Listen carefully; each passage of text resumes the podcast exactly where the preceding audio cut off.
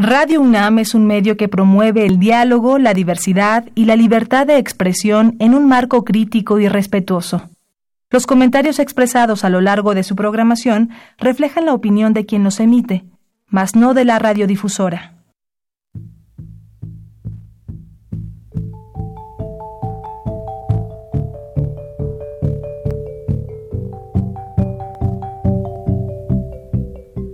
Radio Universidad Nacional y la Facultad de Economía presentan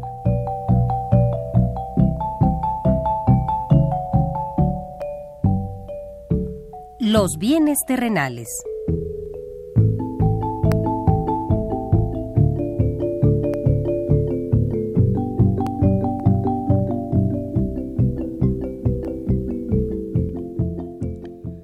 Bienvenidos a este espacio radiofónico de la Facultad de Economía de la UNAM. Como cada semana, estamos aquí con ustedes para reflexionar sobre un tema interesante relacionado con la economía, la política, la cultura y las cuestiones sociales. En nuestra mesa de análisis participan destacados especialistas, quienes nos acompañan hoy en este estudio. Y como siempre, le invitamos a participar en este programa a través de sus llamadas telefónicas. Para nosotros es un gusto saber que usted desde su casa, desde su oficina o en el lugar donde se encuentre, se interesa en el tema que tratamos. Nuestro número 5536 8989. Repito con mucho gusto, 5536 8989.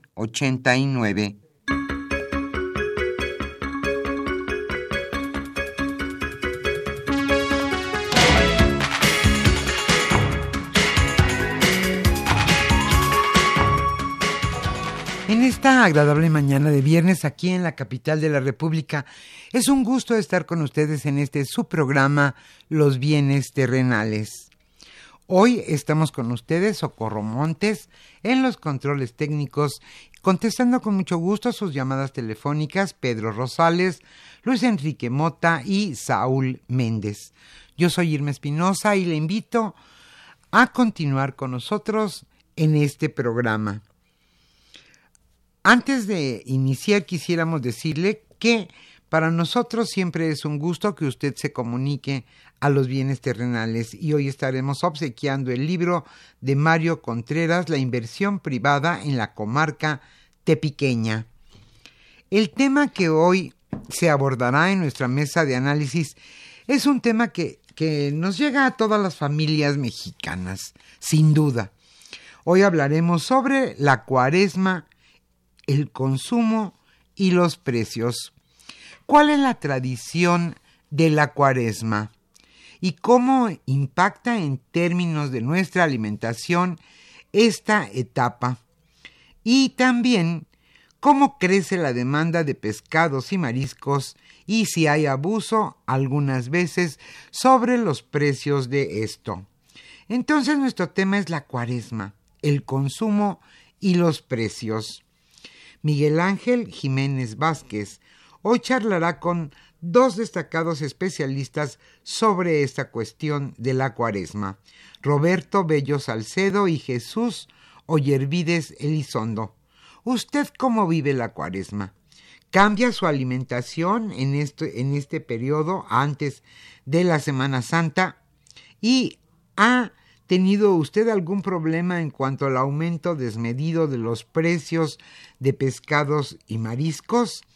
Hoy ese es nuestro tema. Como siempre, antes de iniciar nuestra mesa de análisis, le invitamos a escuchar lo más destacado en cuestión de economía sucedido esta semana.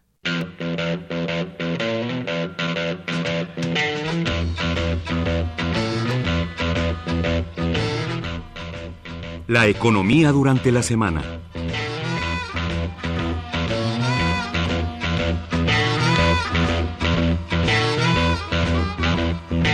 Señala el gobernador del Banco de México que sí es posible crecer a 4%. El gobernador del Banco de México, Alejandro Díaz de León, aseguró que el país podría alcanzar tasas de crecimiento incluso por arriba de la meta de 4% para este sexenio. Para lograrlo, explicó que es necesario generar un, un escenario menos incierto y fortalecer el Estado de Derecho. Esto lo indicó en una entrevista con el periodista René Delgado del periódico Reforma. También dijo que la economía mexicana puede alcanzar mayores niveles de crecimiento siempre y cuando se tomen las decisiones y las medidas adecuadas.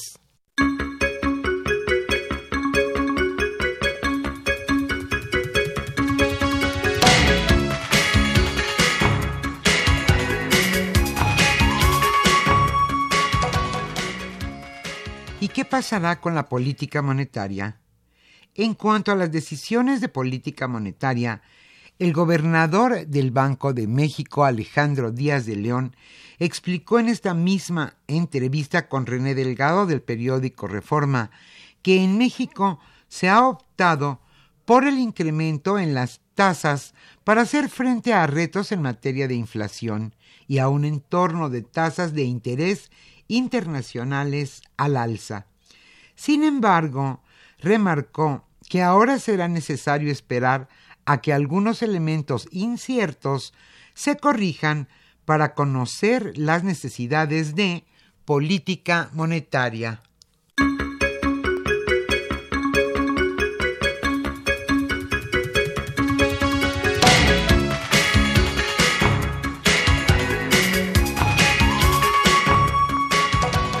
Y el Banco Mundial estima en estima el crecimiento del país a la baja. El Banco Mundial redujo una vez más la proyección de crecimiento económico de México para 2019, ahora de 2 a 1.7%. No obstante, el organismo señaló que el país comenzó el año con un crecimiento modesto, pero estable.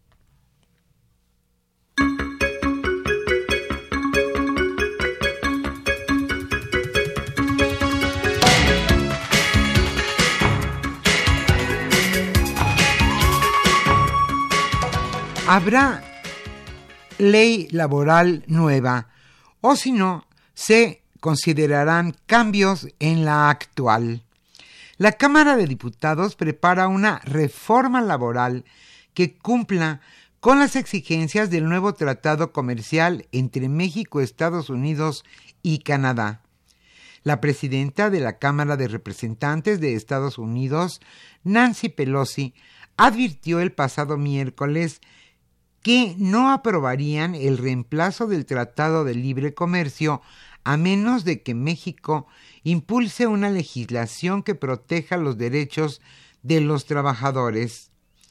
Es así como ayer circuló en San Lázaro el dictamen donde se plantean garantías de democracia sindical, la prohibición de injerencia de empleadores en actividades sindicales y la existencia de autoridades independientes para conciliar y resolver conflictos laborales.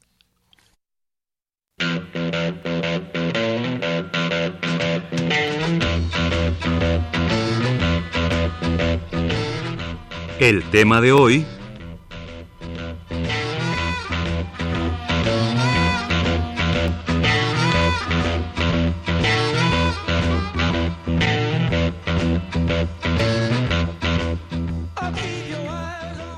Como señalamos al inicio de este, de este programa, hoy hablaremos sobre la tradición de la cuaresma y también sobre el consumo y precios de pescados y mariscos.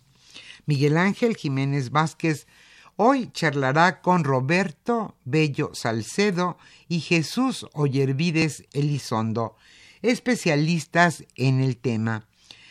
A ellos les damos la más cordial bienvenida en este estudio de Radio UNAM. Y a usted, amable Radio Escucha, como siempre, le invitamos a participar en nuestro programa a través de nuestro número 5536-8989. Nos interesa conocer su opinión sobre el tema. ¿Usted cómo vive la cuaresma? ¿Se sigue consumiendo pescado y marisco antes de Semana Santa en nuestro país? ¿Y cuánto cuestan estos pescados y mariscos precisamente antes de que comience la Semana Mayor?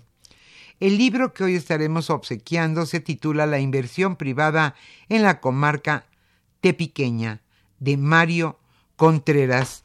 Y en la música hoy estaremos escuchando a la singular Aretha Franklin.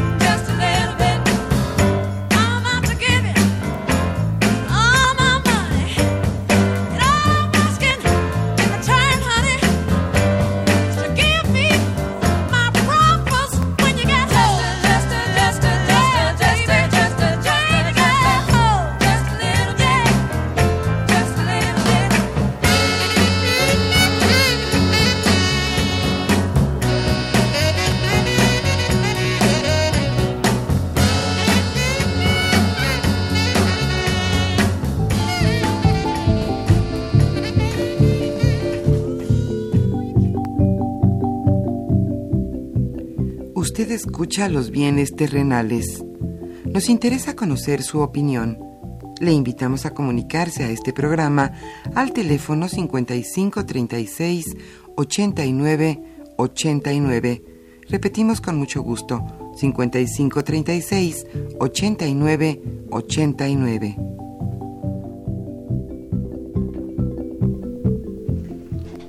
Buenas tardes, los saluda Miguel Ángel Jiménez Vázquez en el programa Los bienes terrenales de la Facultad de Economía. El día de hoy vamos a tratar el tema Cuaresma, consumo y precios.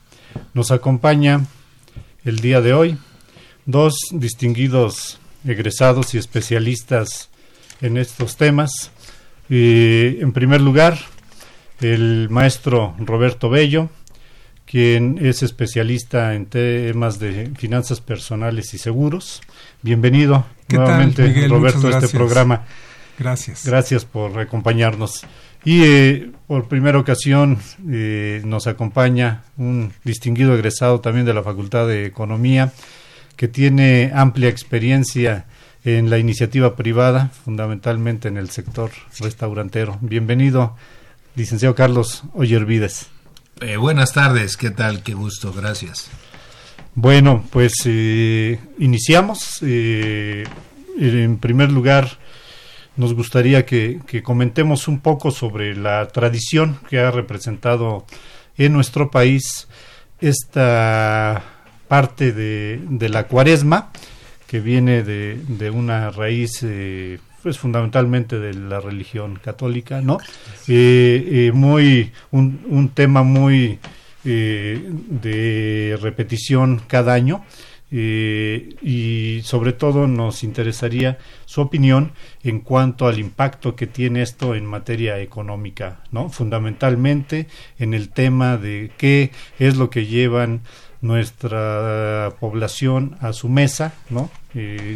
para poder comer durante estos días eh, de la cuaresma y particularmente que ya está muy cerca, que es la Semana Mayor, ¿no? Roberto, podríamos comenzar contigo. Sí, claro. Gracias. Sí, muchas gracias, muchas gracias.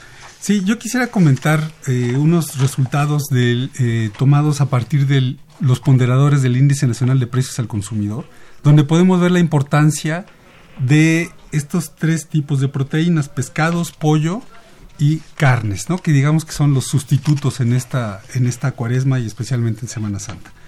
Los pescados, de acuerdo con estos datos, pescados y mariscos en diversas presentaciones, frescos y en lata, representan el punto, o sea, 0.5% del gasto.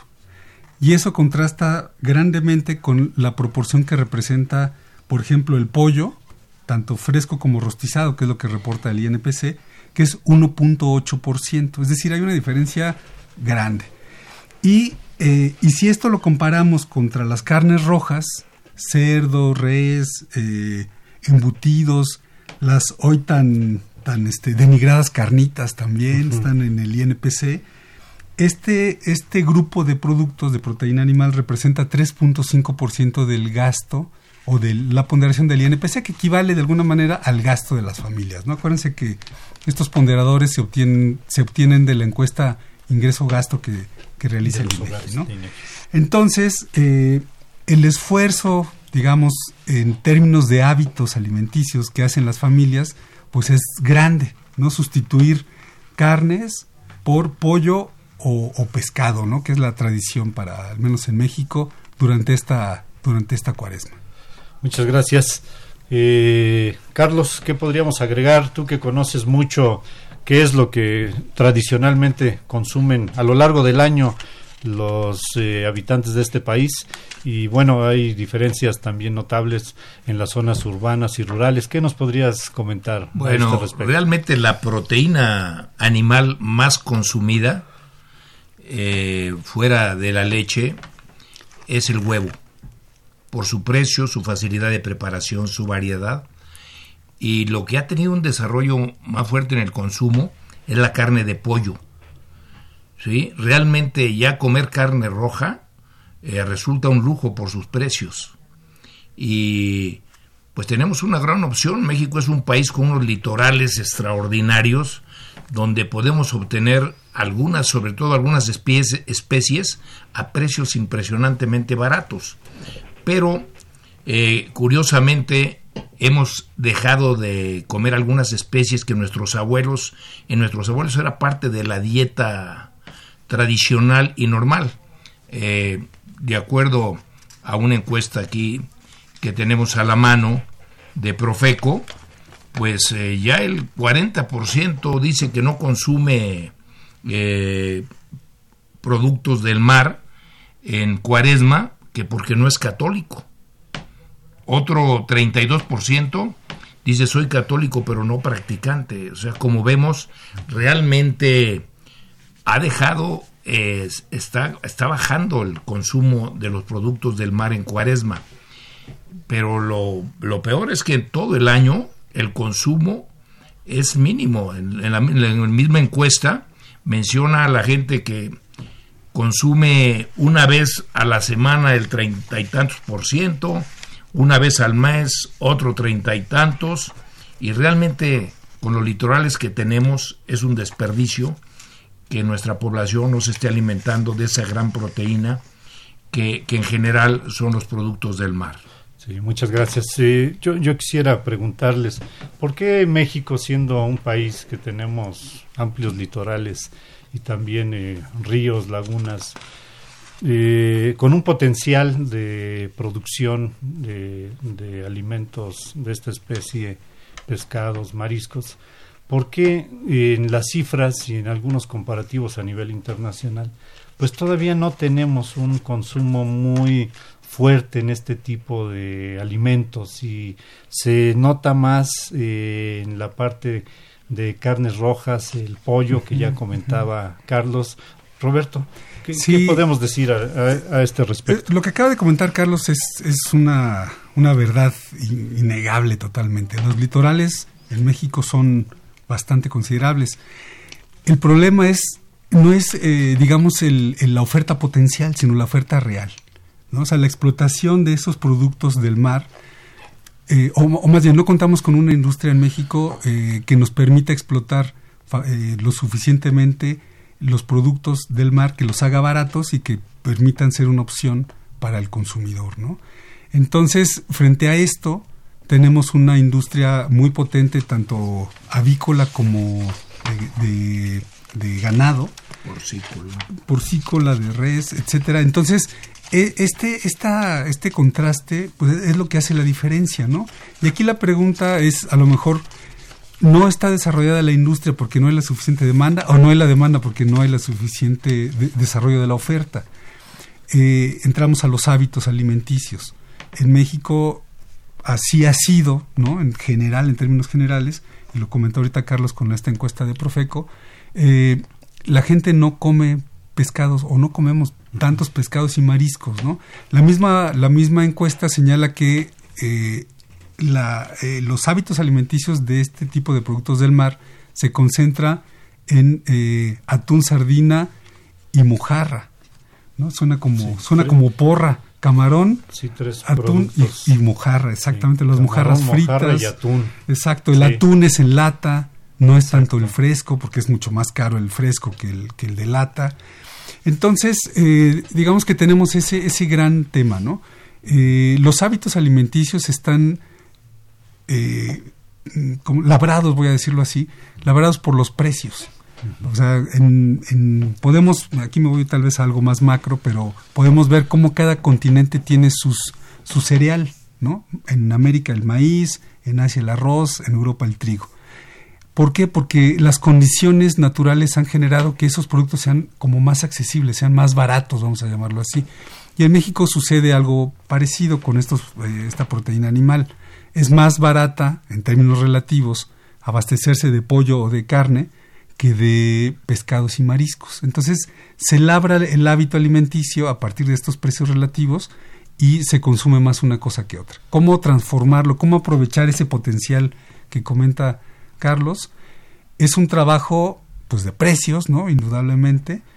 Y yo la verdad creo que no es tanto de, de crear, o sea, sí hay que echarle ganas en el término cultural, pero no va a ser solo por ahí, ¿no? Sino más bien habría que trabajar de, precios la y parte de costos precios. de producción y distribución, la logística para hacer llegar a los diferentes lugares, ¿no? Exacto, que haya redes de frío en todo el país para que pueda capturarse el, pescado y marisco y que pueda distribuirse a buenos precios, etcétera. Claro, porque es un producto perecedero, ¿no? Eh, que su traslado no, no es fácil, ¿no? El tiempo también que debe estar a la venta, ¿no? Y es interesante la parte de los puntos de venta, ¿no? Eh, ¿qué, podríamos decir? Porque si lo analizamos eh, en otra encuesta que sacó también la Procuraduría Federal del Consumidor, señala las tiendas de autoservicio, los mercados públicos, los tianguis, eh, algunos lugares especializados que, que, venden. Y bueno, aquí en la Ciudad de México, la, la viga, ¿no? Cuando alguien quiere ir a adquirir eh, unas cantidades mayores, ¿no? Eh, ¿Qué podríamos decir en cuanto a los precios, eh, los lugares de compra, un poco la frecuencia de compra? Y si pudiésemos comentar algo según distintos niveles de, ingreso, como lo manejan los mercadólogos por niveles socioeconómicos, ¿qué, podríamos decir en este aspecto, el, que guste? Bueno, Carlos. realmente el problema del, del consumo tiene mucho que ver con lo que acaban de mencionar, porque pues este el trabajo socialmente necesario para, para ponerlo en la mesa del consumidor, pues sí es más alto en el caso de los mariscos por su cuidado que hay que tener, es lo que mencionabas hace un momento. Eh, pero sí hay mucho cultural.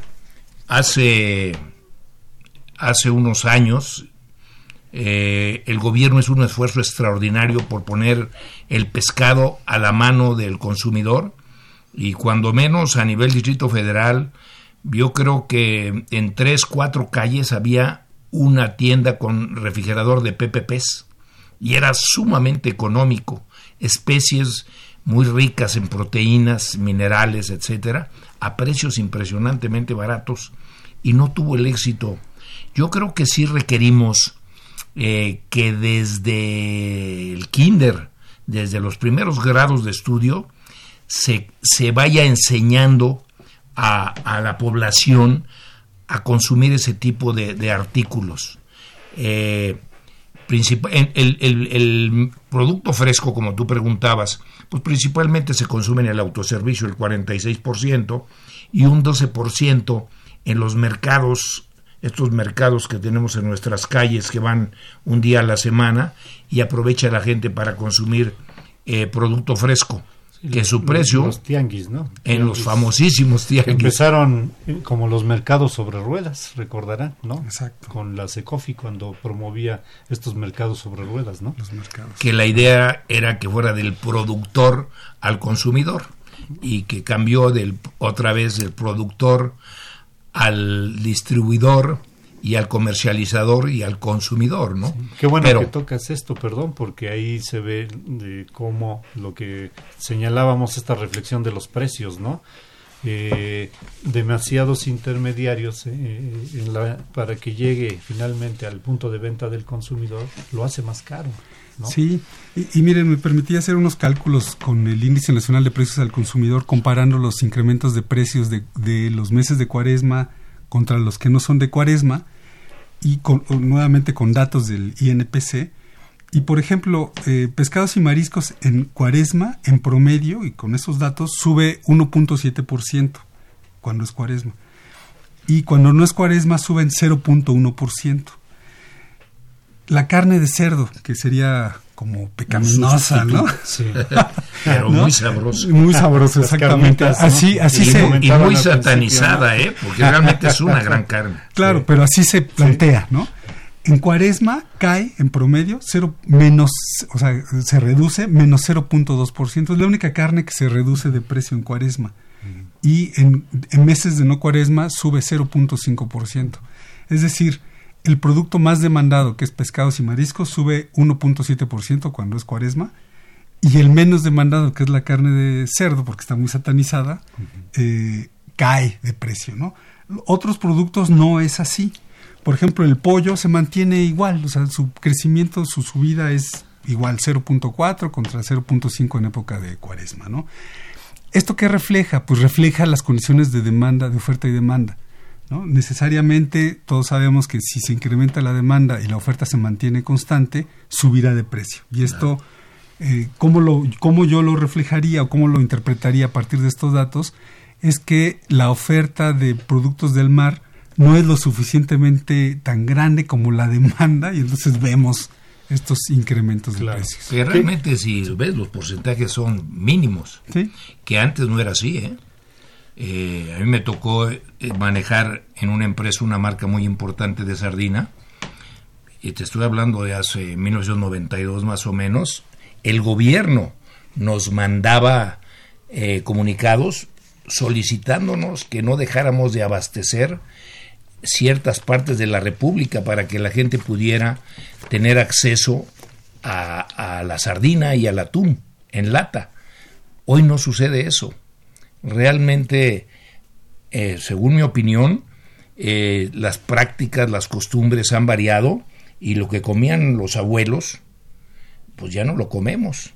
Y ahora comemos mucha chatarra. Tan es así que México es tiene el primer lugar en obesidad y sobrepeso en toda América, incluyendo los Estados Unidos. De cada 10 mexicanos, 7 o somos obesos o traemos sobrepeso. Y eso, pues todos lo sabemos que afecta terriblemente la economía del país, porque en lugar de canalizar esos recursos a la educación, pues los canalizamos a, a curar a esta gente, ¿no? A, a todos los padecimientos que trae como consecuencia ese sobrepeso y esa obesidad. Muy bien, ¿qué, qué podríamos agregar? eh, Sí, pues mira, con, respecto a esto de los precios, eh, eh, ustedes conocen el mercado de la nueva viga. ¿no? Esto es, es una fuente de abasto de productos del mar muy importante. La Secretaría de Economía tiene el Servicio Nacional de Información e Investigación de Mercados y reporta diariamente los precios de estos de productos del mar. Eh, en el reporte más reciente podemos ver que clasifica en tres grupos los, los productos con mayor presencia ahí en el mercado de la nueva viga. Especies finas, donde está el robalo, guachinango, camarón cóctel y pulpo. Por otro lado hay consumo tradicional, que son pescados más baratos, ¿no? Cazón, jaiba y otras especies, nos señala así. Entonces, en ese mercado que es normalmente de grandes compras, ¿no? Y hay que desplazarse, no hay el, la presencia de estos productos, o sea, no, no es eh, los supermercados, exacto, requiere un esfuerzo para ir ahí a comprarlo, ¿no? Vemos las diferencias de precios, pues, importantes, ¿no? Por ejemplo, el pulpo aquí lo está reportando promedio de cuaresma en 78 pesos. Y eh, el kilo, ¿verdad? El kilo de pulpo, exactamente. El guachinango golfo en 117 eh, pesos. El robalo en 136. Y eso se compara, por ejemplo, contra la mojarra tilapia mediana en 37 pesos. Vemos que hay una diferencia importante. Desde ahí, o sea, desde la misma presentación de lo que nos presenta la Secretaría de Economía, podemos ver que hay tres tipos de productos, insisto, los finos, los tradicionales y otras especies. Y otras especies. Si me, si me, perdón, si me permiten, eh, vamos a, hacer un, un corte, eh, un corte musical eh, y regresamos a los bienes terrenales.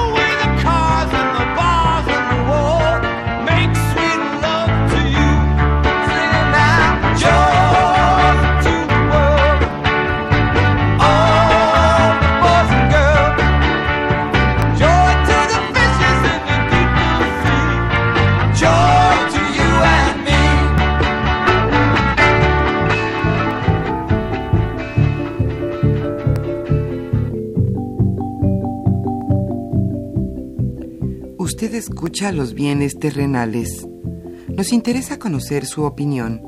Le invitamos a comunicarse a este programa al teléfono 5536 89 89. Repetimos con mucho gusto, 5536 89 89.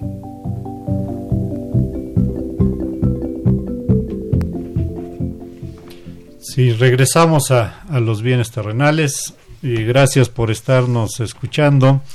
Eh, tenemos el tema de hoy, cuaresma, consumo y precios.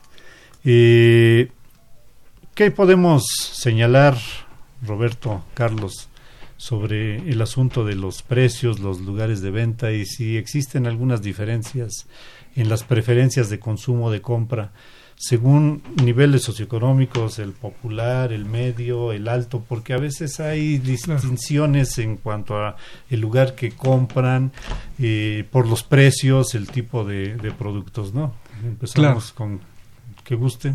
Eh, sí, gracias. Sí, efectivamente, mira, podemos ver muy claramente cómo es que la, las preferencias eh, por niveles socioeconómicos se reflejan en los puntos de venta. ¿no? Hay, hay supermercados muy, eh, muy elegantes, voy a señalarlo así, o sea, muy, muy bien puestos, digamos, donde la oferta de pescados y mariscos es, es amplia, o sea, hay una cantidad grande a precios elevados y no solo se concentra en la, en la mojarra, ¿no? que es uno de los productos, uno de los pescados más consumido a niveles socioeconómicos más bajos. ¿no? Entonces, eh, de, de, esto nos da cuenta la oferta de los productos. ¿no? Por otro lado, también tenemos algunos otros supermercados eh, menos eh, elegantes, perdón por, la, por el calificativo, Sí, sí, pero... es más claro. ¿no? Eh, Más este, claro exacto, son Más populares. más- más populares y ahí la oferta son eh, de todo tipo. O sea, hay, hay congelados, sí, siempre habrá productos congelados, tal vez con una combinación de productos más caros que los que se puede encontrar en, en las tiendas de menor de menor nivel socioeconómico. ¿no? Muy bien. Carlos, ¿qué podríamos agregar sobre Eh, este bueno, aspecto? yo creo que una gran opción, una gran opción para el consumo, eh, y tengas recursos o no tengas recursos, eh, todos queremos estar bien nutridos, ¿no? Dicen que eh, los refranes son la sabiduría del pueblo, ¿no? Primero es comer que ser cristiano. Y tiene una gran verdad, ¿no? Si no estás bien alimentado, pues no puedes ser un, un buen ciudadano en ningún aspecto. Y yo creo que la, la, el producto en lata nos da grandes opciones. Por ejemplo, tenemos la sardina, cuyo precio en lata tiene, vale 55 pesos el kilo. O sea, ahí es la proteína animal mejor que existe. Hay algunas características, no sé si sea el momento de decirlas, por la riqueza que tiene la sardina y que es un pecado que de el del 100% que se captura, el 80% se quema, se deshidrata para alimentos para otros animales como ganados, cerdos, aves y solo el 20% se consume. No obstante las extraordinarias eh, características que tiene, ¿no?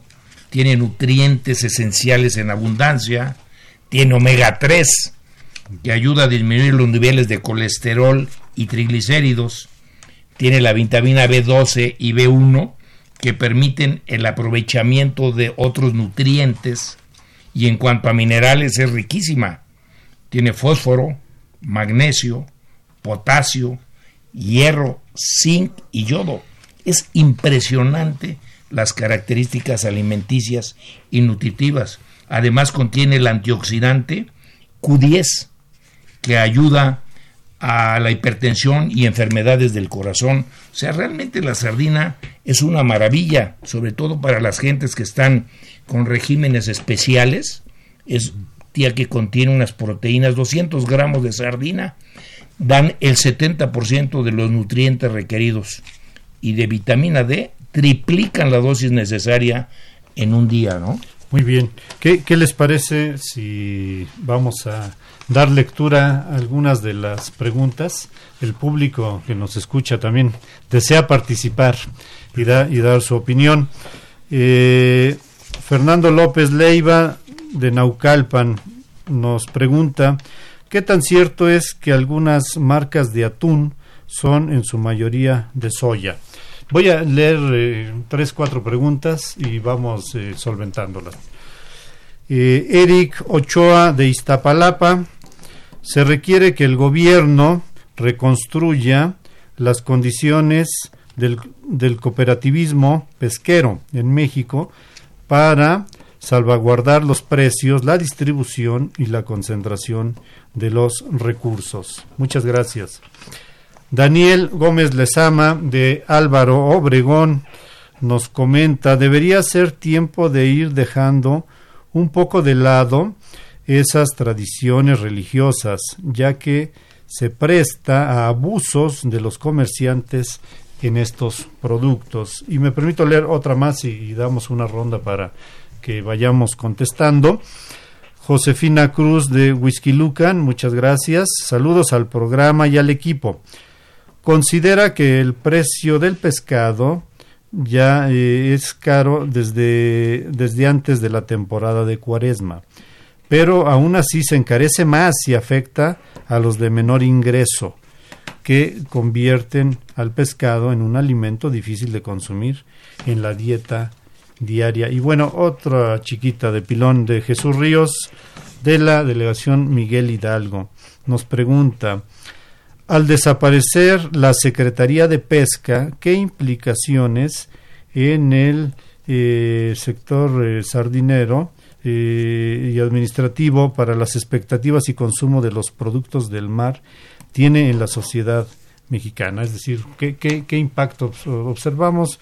Al desaparecer la Secretaría de Pesca. Y bueno, Esteban Nava felicita al programa y al equipo. Muchas gracias, Esteban, desde Benito Juárez. Adelante, ¿quién quiere comenzar? Respecto a la, a la, soya en el atún, eh, bueno, es, es atún, nada más que uh, mañosamente algunos fabricantes o enlatadores le ponen en lugar de aceite o agua, porque hay el atún en agua y el atún en aceite, le ponen proteína de, este le ponen proteína deshidratada y esta proteína deshidratada eh, hace que la carne se, se introduce en la carne y cuando las autoridades lo drenan para checar que estén dando el peso que debe de ser de carne, pues mañosamente se queda proteína en, en la carne, ¿no? O sea, sí hay, sí hay porcentajes en algunas marcas de proteína hidrolizada de soya y que realmente sí es un engaño. Muy, muy, muy bien, Carlos. De hecho, eh, un comentario muy breve en la revista El Consumidor salió ahí un eh, el, laboratorio de, de, Profeco lleva a cabo estudios de calidad donde se analizan, en este caso, el contenido de, del atún y salen eh, cuáles son las marcas y el porcentaje, ¿no? Este, se les invita a los que nos están escuchando que, que puedan consultar la revista del consumidor. Y, y esto lo relaciono con una, un comentario que nos hizo Daniel Gómez sobre el abuso de los comerciantes. Eh, los consumidores tenemos un poder muy grande, que es el poder de nuestras compras. O sea, nosotros podemos castigar o premiar al productor o comerciante que nos está dando un mal servicio, que nos está dando un mal producto. ¿Y cómo lo premiamos o castigamos con nuestras compras? ¿no? O sea, si alguien nos está dando eh, atún, eh, nos está engañando, nos está dando eh, soya, por atún, pues hay que revisar la revista del consumidor de Profeco y no comprar esas marcas, indudablemente, ¿no? Y si algún comerciante creemos que nos está vendiendo caro, pues no comprarle, ir con otro y comprarle. Alguien también comentó, me parece que este, sí, fue, fue Daniel Gómez quien, quien lo señaló por estos hábitos eh, religiosos. Eh, es una tradición, o sea, indudablemente que es una tradición que tiene mucho tiempo y está en las personas, pues, cambiar o dejar las tradiciones, ¿no? Indudablemente que ayudados por los precios relativos, o sea, por los precios, si algo es muy caro, pues vamos a ir pensando. estas tradiciones generalmente se dan con la idea de cuidar a las poblaciones, ¿verdad? Y que dejen de consumir algunos tipos de artículos como la carne roja, etcétera, en cierta temporada, aunque sea. Pero pues yo creo que es cuestión ya de cada persona, aunque la realidad es que el mundo está dejando de eh, consumir productos de este tipo en cuaresma, esa es una realidad. Muy bien, ¿qué, qué, opinan sobre eh, la Secretaría de Pesca? Muy breve. Eh, yo creo que no afecta en absoluto, está la Semarnap que está cubriendo las funciones, que está regulando la pesca, las vedas, sigue todo eso bien, ¿eh? No, yo no siento que tenga ningún efecto ni en el volumen de captura ni en los precios. Bien, ¿algún comentario o vamos a otras preguntas? Ah, otra, otra pregunta. Josefina Cruz nos eh, señaló que el precio del pescado es caro de por sí.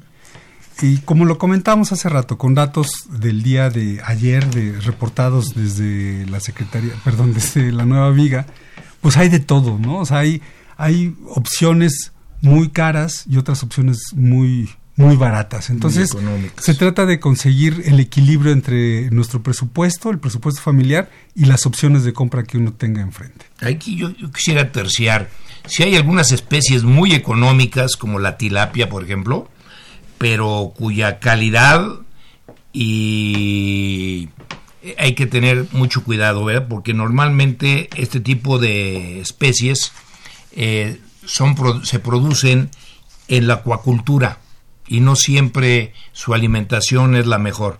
Así es que hay que tener mucho cuidado.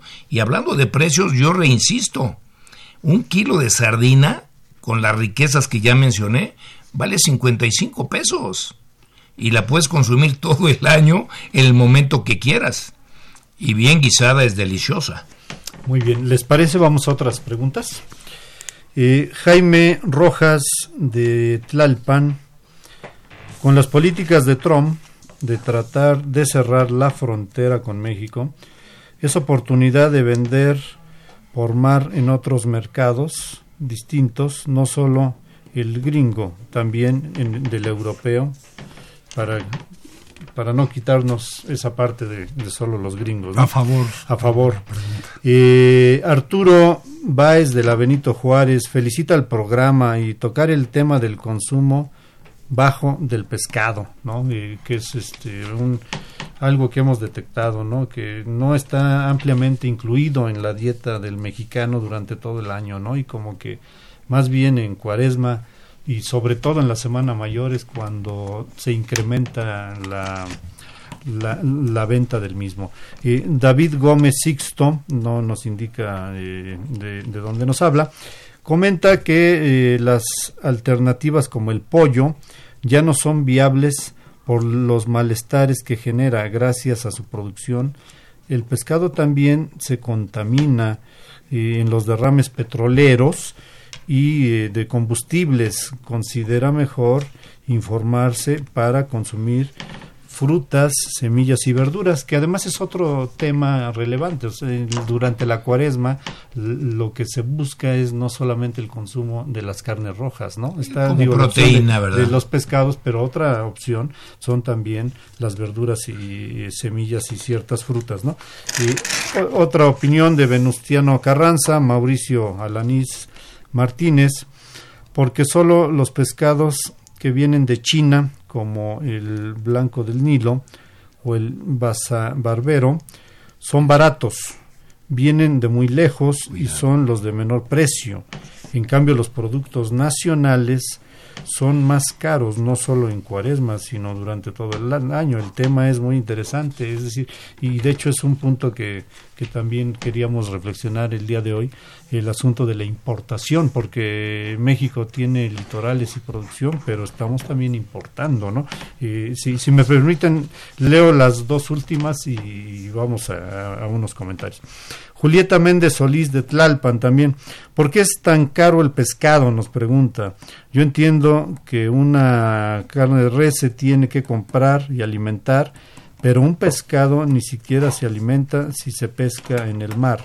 El guachinango, el róbalo, tienen precios de más de 500 pesos el kilo. Manuel Munguía de Iztapalapa, saludos y felicitaciones a todos eh, en el programa, en la mesa. Los precios eh, labran la alimentación de México y es una pena que no aprovechemos los eh, litorales que tenemos. Ahora bien, no se consume pescado porque el precio es muy alto y el ingreso también promedio de las familias pues es bajo, ¿no? Eh, y pues qué, qué, qué provocaciones tenemos a ver. Eh, yo yo sí quisiera respecto a las especies importadas. Mi recomendación es que no se consuman.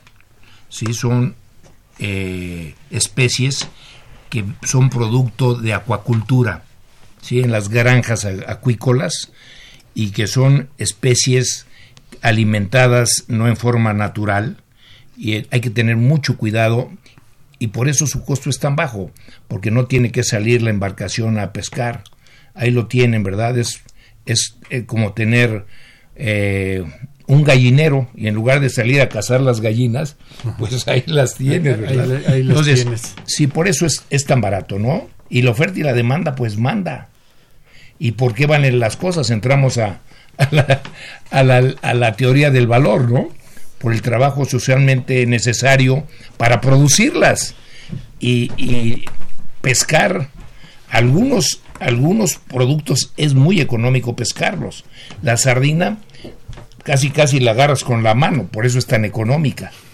Y el problema es que el 80% no lo consumimos y sí lo pescamos, ¿no? Sí, muchas gracias. Adelante, Roberto, y leemos otras, ya nos están llegando más preguntas, que bueno, quiere decir que que están atentos al programa. Nos da mucho gusto. Roberto, por favor. Sí, hubo varias preguntas. Arturo Báez, Manuel Munguía señalaron que los que los que el pescado es, es caro y es, un tema que hemos comentado desde el principio. México tiene un gran eh, potencial productivo, pero no es suficientemente explotado y esto es lo que nos explica pues, la diferencia de, de ¿no? Exactamente. demanda. Nos, nos explica la diferencia de precios ahorita lo comentó Carlos, el tema de eh, las granjas acuícolas abarata la producción, puede ocasionar otros problemas, pero ahí está una explicación.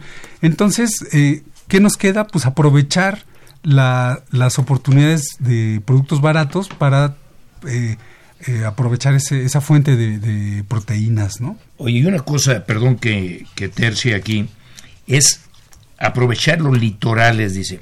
Sí sería, yo propondría que, porque nos enseñan a leer, nos enseñan a escribir, a hacer números, pero no nos enseñan a comer. Y lo más importante es comer bien, saber comer bien, en beneficio del país, de la economía y de la salud. Muy bien, ¿les parece? Leemos tres preguntas muy, muy rápido. Estamos ya muy cerca de, del cierre. Eh, de Coyoacán, eh, Jorge Covarrubias, muchas gracias.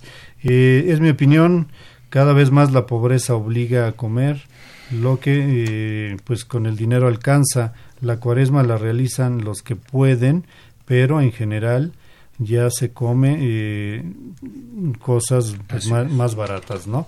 Muchas gracias.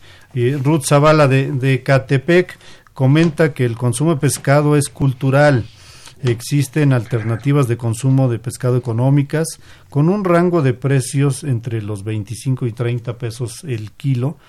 Eh, algunas especies ya, ya conocidas y, y bueno, eh, está la carpa, la lisa, eh, entre otros.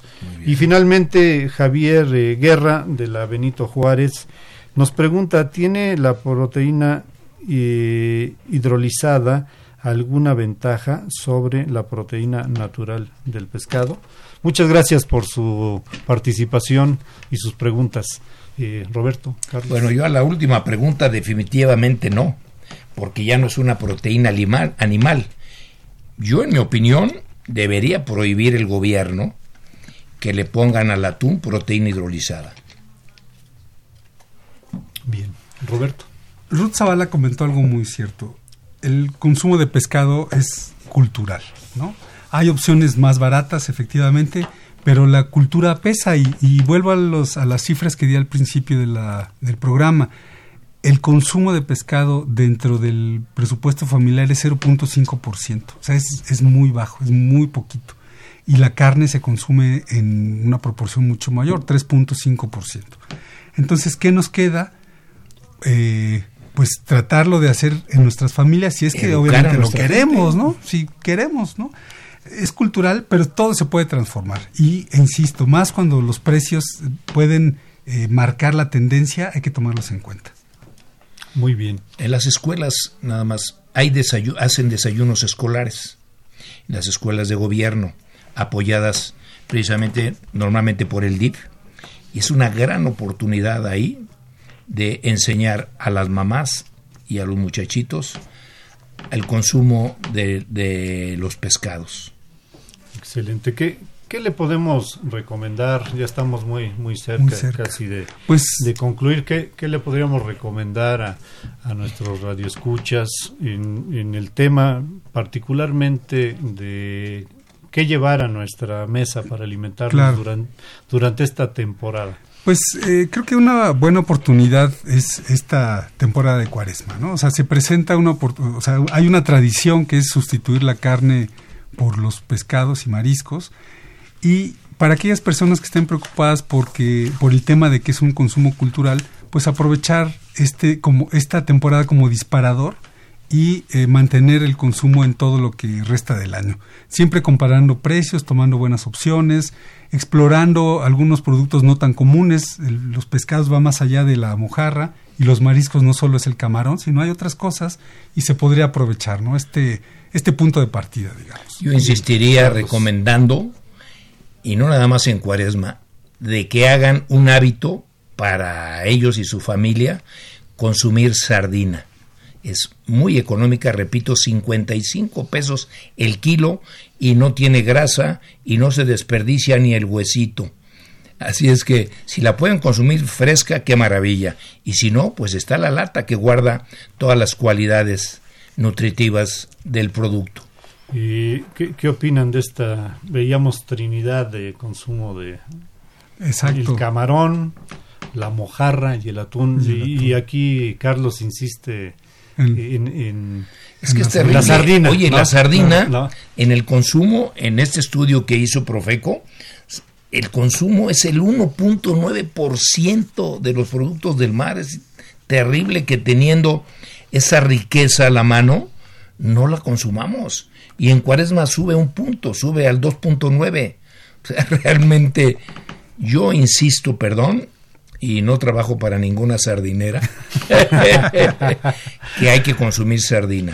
sí, finalmente, así rápido, en, en, el, en, los mercados estos como la Nueva Viga hay diversas opciones y siempre habrá algo que se pueda acercar al presupuesto y al gusto, a las, al gusto de las familias para que vayan conociendo otras oportunidades. Muy bien, eh, ¿algún platillo en particular que recomienden sobre se acerca el hora yo, quisiera platicar. y sobre todo a Carlos, que yo quisiera platicar. la materia.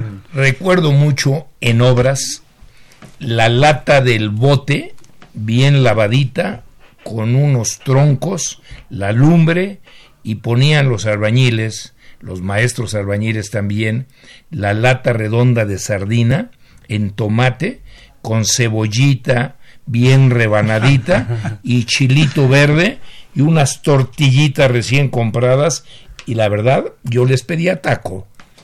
Muy bien.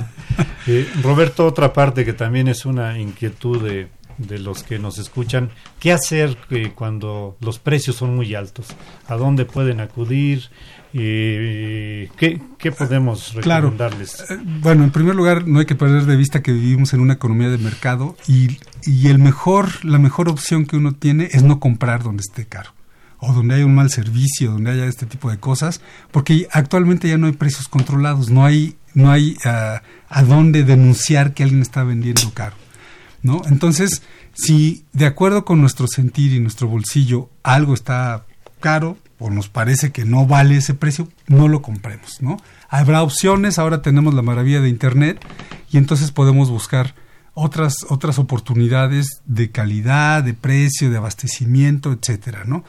Las plataformas actualmente que existen de eh, llevar productos a, a, casa, ¿no? de compras en línea, pues da la oportunidad de hacer comparaciones de precios muy fácilmente, con cero costo de búsqueda, y maximizar de esta manera el presupuesto familiar. Bueno, pues estamos ya muy, muy cerca de... Una última receta. De, concluir, a ver, una última receta. Una última receta para el que quiera darse un gusto ahora esta cuaresma y siempre. Camarones de tamaño mediano a la plancha con mantequilla y perejil. Se van a chupar los dedos. Muy bien.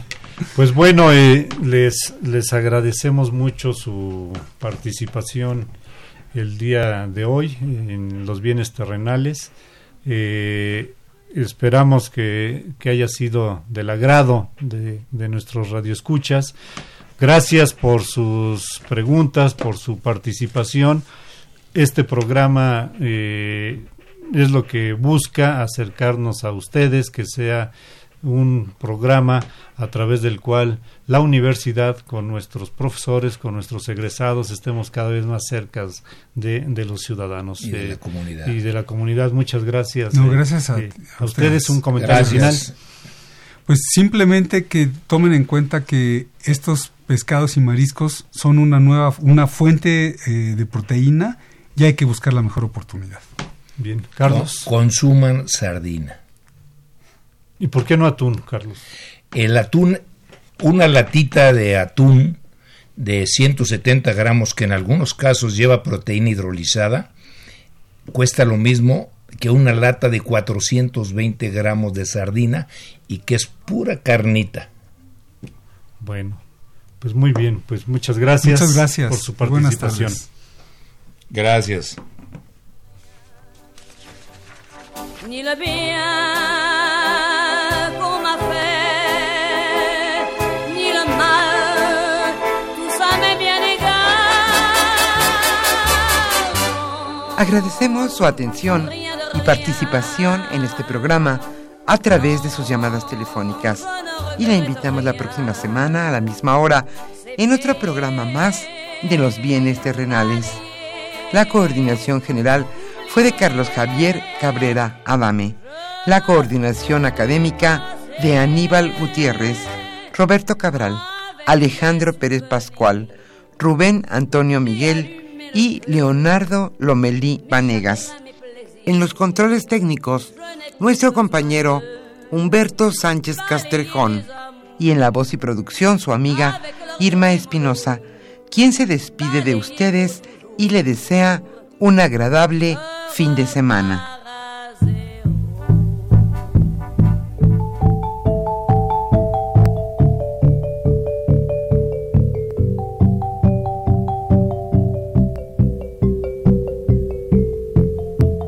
Radio Universidad Nacional y la Facultad de Economía presentaron Los bienes terrenales.